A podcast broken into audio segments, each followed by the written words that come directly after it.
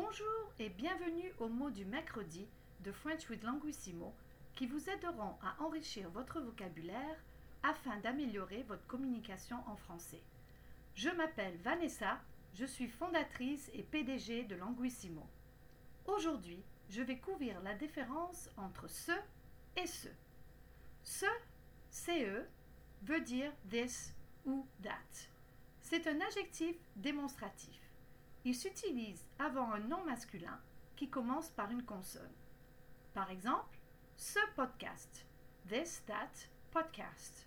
Ce poste, this, that, position. Ce, SE, a plusieurs traductions en anglais dont oneself, each other, one another. Il est toujours suivi d'un verbe.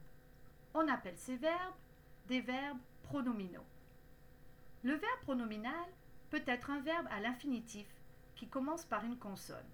Par exemple, se lever, to get up, se préparer, to get ready. Le verbe pronominal peut être un verbe conjugué à la troisième personne du singulier ou du pluriel. Il se lève, he gets up. Elle se préparait, she was getting ready. On se parlera, we will talk. Ils se sentiraient, they would feel. Elles se sont concentrées, they focused.